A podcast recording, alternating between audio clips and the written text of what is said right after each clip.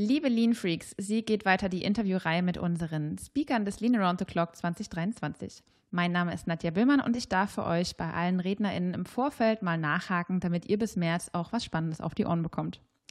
Wie wir ja im Vorfeld immer mal kommuniziert haben, wollen wir im kommenden Jahr die Szenen Lean, Agile, MTM sowie Scrum auf einer Konferenz zusammenführen.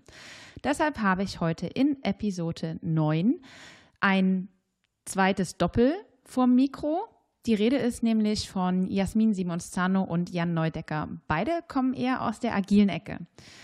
Die Jasmin ist eine agile Psychologin, die sich leidenschaftlich für die menschliche Seite der Produktentwicklung einsetzt.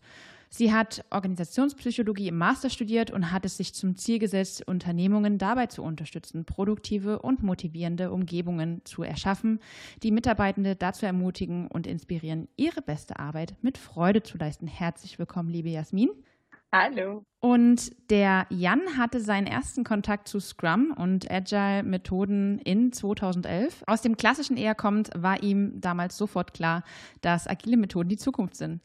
Über die Jahre hatte er die Gelegenheit, in verschiedensten Firmen alle möglichen Rollen eines Scrum-Team-Mitglieds einzunehmen. Und durch das Formen neuer Scrum-Teams und das Heranführen dieser Teams an die Agilität und an Scrum kam Jan immer öfter in eine Situation des Trainers oder des Mentors. Und er hat sich auch auch daher zum Ziel gemacht, mit einem guten Training möglichst vielen Leuten eine solide Grundlage für ihre ersten Schritte in der Agilität zu ermöglichen. Herzlich willkommen, lieber Jan.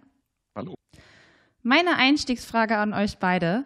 Wie ist es denn für euch, auf einem ursprünglich rein Lean-Event zu sprechen und wie werdet ihr euch vorbereiten? Ich finde das ganz cool, muss ich ehrlich sagen. Ich habe zum ersten Mal vor drei Jahren, glaube ich, ähm, kurz vor der Pandemie von der Lean Around the Clock gehört, weil Leute aus meiner agilen Bubble da auch tatsächlich hin sind und das ja für uns ein Heimspiel ist in Mannheim. Und ich hatte mich dann auch abends mit denen noch zum Essen getroffen und schon mal so ein bisschen reingehört, wie das so ist. Von daher, ich gucke da mit äh, viel Freude drauf und ja, speziell vorbereiten. Ich glaube, so, Jasmin darf mich da gerne korrigieren, aber so wie wir das für jeden Vortrag machen, da werden wir jetzt nicht unterscheiden, nur weil es äh, jetzt nicht unsere agile Blase ist, sondern die Lean-Leute. Da geben wir uns genauso viel Mühe wie sonst auch immer. Ich freue mich total, mal außerhalb unserer Bubble zu sprechen. Wir sprechen auf relativ vielen agilen Konferenzen, das macht auch super viel Spaß. Aber wie man ja so weiß, intelligente Teams sind intelligent, wenn sie vor allem auch kognitive äh, Diversität da drin haben. Das haben wir natürlich in der agilen Bubble dann irgendwann mal nicht mehr so. Also ich freue mich total, mal außerhalb zu sprechen, viele Leute kennenzulernen, viele spannende Gespräche zu führen. Und ich glaube, dass Lean und Agilität einfach unglaublich gut zusammenführbar sind. Also großer Teil des Scrum Guides ist auf Lean-Prinzipien basierend. Ähm, wir können unglaublich viel voneinander lernen, miteinander lernen und so, was ja so unser Anspruch ist, die Arbeitswelt zu einem besseren Ort zu machen, das können wir alle gemeinsam besser tun als alleine. Euer Vortragstitel lautet Sustainable Pace in der Praxis. Gesunde Teams sind starke Teams. Es geht also in eurem Vortrag um Tempo, um genau zu sein, das richtige Tempo. Was hat es denn damit genau auf sich? Also es geht um gesund, äh, um das richtige Tempo, aber es geht auch darum, einfach wirklich ein, eine Achtsamkeit dafür zu schaffen, für Gesundheit und, und Arbeitsplätze, die uns gesund halten. Man kann ganz, ganz viel tun, um wieder gesund zu werden und ähm, das ist auch ganz toll, dass wir mittlerweile in der Medizin so weit sind, dass wir das tun können. Aber man kann eben auch genauso viel tun, damit Menschen gar nicht krank werden müssen. Und damit meinen wir sowohl körperlich wie auch psychisch krank ähm, oder angeschlagen. Und in unserem Vortrag geht es vorwiegend darum, was man alles tun kann, damit man eben gar nicht erst krank werden muss oder auch ähm, viele Anregungen zur Reflexion, Modell, dass man zurück in sein Team nehmen kann, wo man einfach mal reflektieren kann, wenn dieses, äh, diese Arbeit ein Marathon ist und kein Sprint, ähm, wie lange halten wir denn unsere Marathons aus und an welchen Stellschrauben können wir vielleicht noch drehen, damit wir alle zusammen einfach ähm, glücklicher sind auf der Arbeit, weil Jan und ich gehen davon aus, dass motivierte, glückliche Menschen einfach eine bessere Arbeit leisten und am Ende auch bessere Produkte machen. Das ist eine sehr logische Konsequenz. Da interessiert mich direkt, basierend auf welchem Impuls ihr denn ursprünglich dazu gekommen seid, diesen gesundheitlichen Aspekt so stark zu beleuchten und mhm. das dann auch auf das Wohlbefinden der Teams zu übertragen. Sustainable Pace ist ja eins der ähm, agilen Prinzipien aus dem agilen Manifest und ähm, damals immer wieder mit zu tun gehabt in unserer Zeit als äh, Scrum-Trainer oder auch als, als Scrum-Master. Und unsere Sicht darauf hat sich vor ein paar Jahren recht äh, dramatisch geändert, glaube ich, durch äh, persönliche Erlebnisse. Also Jasmin und ich, wir hatten beide innerhalb der letzten vier Jahre eine Krebserkrankung, ähm, die uns oh, wow. dann auch nochmal über unser Arbeiten hat nachdenken lassen. Und ich habe da auch äh, dann geschaut, wie, wie ist das eigentlich dann passiert? Ne? So wie ist das dahin, dazu gekommen, dass ich, äh, dass ich dann irgendwann mal zum Arzt gegangen bin, wegen was, was gar nichts mit dem Krebs zu tun hatte, aber dann wurde der halt entdeckt. Und ähm, das heißt ja auch beim Sustainable Pace oder eine nachhaltige Geschwindigkeit oder Performance als Team hat man ja auch, wenn man als Team lange stabil zusammenarbeiten kann. Und ähm, ich habe das dann immer wieder in der Reflexion festgestellt, dass ich in der Vergangenheit erlebt habe, dass Leute nicht auf sich selbst Acht gegeben haben und dann länger oder mehr gearbeitet haben, als sie sollten, über ihre Belastungsgrenzen hinaus und dann längere Zeit ausgefallen sind, was natürlich auch wieder einen Impuls, also einen Impact auf das Team hat und wie sie performen können. Und so sind wir darüber, äh, darauf gekommen, darüber zu reden. Jasmin wird da sicher gleich auch nochmal kurz ihre, ihre Sicht zu schreiben. Also ich bin damals zum Beispiel fast nicht zum Arzt gegangen, weil ich so Sprüche wie, naja, um zwei jetzt zu einem Arzttermin, ne? wenn du dann rausläufst aus dem Büro, kriegst du wieder einen Spruch gedrückt, ja, halber Tag Urlaub oder musst jetzt wegen jedem Wehwehchen irgendwie äh, zum Arzt gehen. Und das waren einfach so Dinge, die mich dann angefangen haben zu beschäftigen, wo ich mir überlegt habe, was wäre gewesen, wenn, ja? wenn ich das mhm. einfach hätte weiter mich äh, zurückhalten lassen. Und das war für mich so der Punkt, wo ich gesagt habe, da möchte ich irgendwie mehr Transparenz schaffen und auch mehr dagegen vorgehen, dass Kultur irgendwie sich festigt und die, die Leute auch mehr dazu motivieren, andere Leute direkt darauf anzusprechen, wenn sie merken, hey, du solltest doch vielleicht mal dich um dich selbst kümmern oder mal zum Arzt gehen und ähm, auch die Leute mehr dazu motivieren, sich, sich um sich selbst zu kümmern.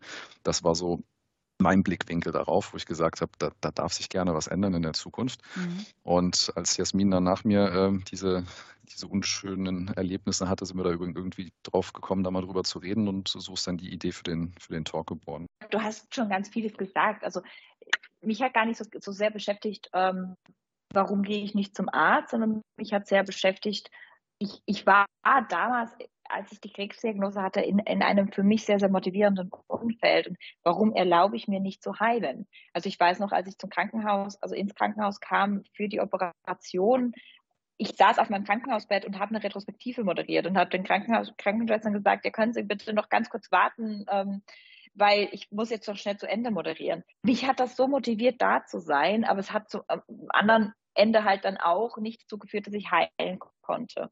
Und ähm, und da zum einen Bewusstsein für zu schaffen, aber auch zum einen zu gucken, es gibt ganz viele Menschen, die sind einfach wirklich auch nicht motiviert auf der Arbeit. Die haben das, was ich erleben darf, tagtäglich gerne aufzustehen. Und für mich ist es wirklich eher so, boah, Montag ist ein cooler Tag, weil ich treffe wieder coole Leute, ich kann an coolen Dingen arbeiten.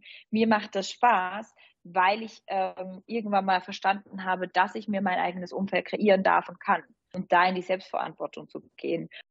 Und da möchten wir anregen, sei es zur Gesundheitserhaltung und das, was der Mensch braucht, um gesund zu bleiben, aber auch um auch systemisch drumherum die Systeme zu stricken, wo der Mensch eben in die Selbstverantwortung auch kommen kann. Also ich bin euch auf alle Fälle sehr, sehr dankbar für eure Offenheit, dass ihr das in aller Öffentlichkeit teilt, eure äh, sehr persönliche Story. Ich freue mich, dass ich gerade zwei gesunde Menschen vor mir sitzen habe. Also für die, die zuhören, die beiden sehen top aus. Und ähm, ja, also ich auf der einen Seite ähm, nehme ich wahr, dass da einige Glaubenssätze am Start waren, die bewältigt werden mussten und dass das Gute daraus ist, dass ihr einen Vortrag dazu erschaffen habt für noch mehr Leute zum Teilen. Kurz zurück zum Thema Sustainable Pace. Wie muss ich mir denn diese Arbeit zu diesem Thema als nicht agile Person vorstellen? Grundsätzlich ist es ja mal einfach nur eins der Prinzipien im agilen Manifest, nach dem wir leben wollen und sollen. Und das kann auf verschiedenste Weisen ausgelegt werden. Und ich würde auch sagen, nicht alle agilen Teams leben nach all diesen Prinzipien, weil es sind zwölf und das ist viel. Auf der anderen Seite, uns ist es einfach ein sehr wichtiges Prinzip geworden. Wir legen das ja nicht nur in der Gesundheit zugrunde, sondern, sondern auch, dass wir einfach auch unser Produkt so bauen, dass wir nachhaltig sind. Und das, die Nachhaltigkeit kann da eine Umweltnachhaltigkeit sein, eine ethische Nachhaltigkeit sein, aber auch eine Wartbarkeit meines Produktes. So. Und das ist grundsätzlich mal einfach das Prinzip. das ich befolgen kann oder nicht befolgen kann. Das Agile Manifest ist ja auch einfach dazu da, mal einfach als Sparringspartner zu sein. Ist es ein Prinzip, das ich befolgen möchte? Ist es was, wo ich gut bin? Was könnte es mir denn bringen, wenn ich es mehr befolge?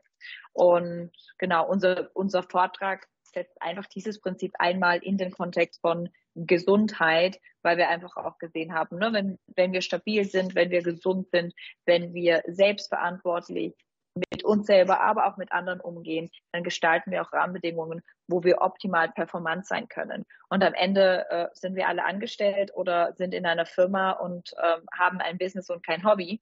Wir wollen einfach performant sein. Wir wollen auch als Firma performant sein. Und ähm, um es vielleicht aus der Lean-Denke zu, Weise zu beleuchten, für mich sind äh, Teams, Teammitglieder, die zur Arbeit kommen, krank und da Fehler auf der Arbeit machen, kreieren einfach Waste. Und diesen Waste wollen wir eliminieren. Was, was für mich auch noch wichtig ist an der ganzen Geschichte, warum wir das, warum wir das tun oder wie man sich das vorstellen kann, ähm, ein großer Teil davon ist auch einfach das Ganze ansprechbar machen, ja, weil das halt auch sehr selten passiert. Das ist das, was ich noch so festgestellt habe nach, äh, nach meiner Erkrankung. Ähm, sowohl im privaten Kontext ist das eigentlich ein Tabuthema, auf der, auf der Arbeit erst recht. Und äh, auch da wollen wir einfach äh, ein Zeichen setzen, dass man da gerne langsam umdenken darf, um diese Themen einfach äh, normaler zu machen, dass man darüber redet, weil dann wird es auch einfacher zu reagieren und äh, da anders mit umzugehen. Ja, ich finde, ihr habt das anschaulich genug gemacht, dass eben auch leane Menschen etwas Interessantes bei eurem Vortrag auf alle Fälle finden können und dass es eben nicht nur klassisch auf Agilität ähm, geschnürt ist, auch wenn es ein Teil des Manifests ist. Und ich hoffe, dass ganz, ganz viele Leute mit euch nach eurem Vortrag ins Gespräch kommen. Also wir haben auf alle Fälle sehr, sehr viel Platz, den wir ausnutzen können für ziemlich viele Randgespräche noch. Und ich danke euch schon mal für eure Zeit, für dieses kleine Interview. Super gerne. Danke, dass wir da sein durften. Und ich habe verstanden, dass Mannheim für euch ein Heimspiel ist, also werdet ihr wahrscheinlich mit dem Radl kommen. Mal gucken. Oder zu Fuß.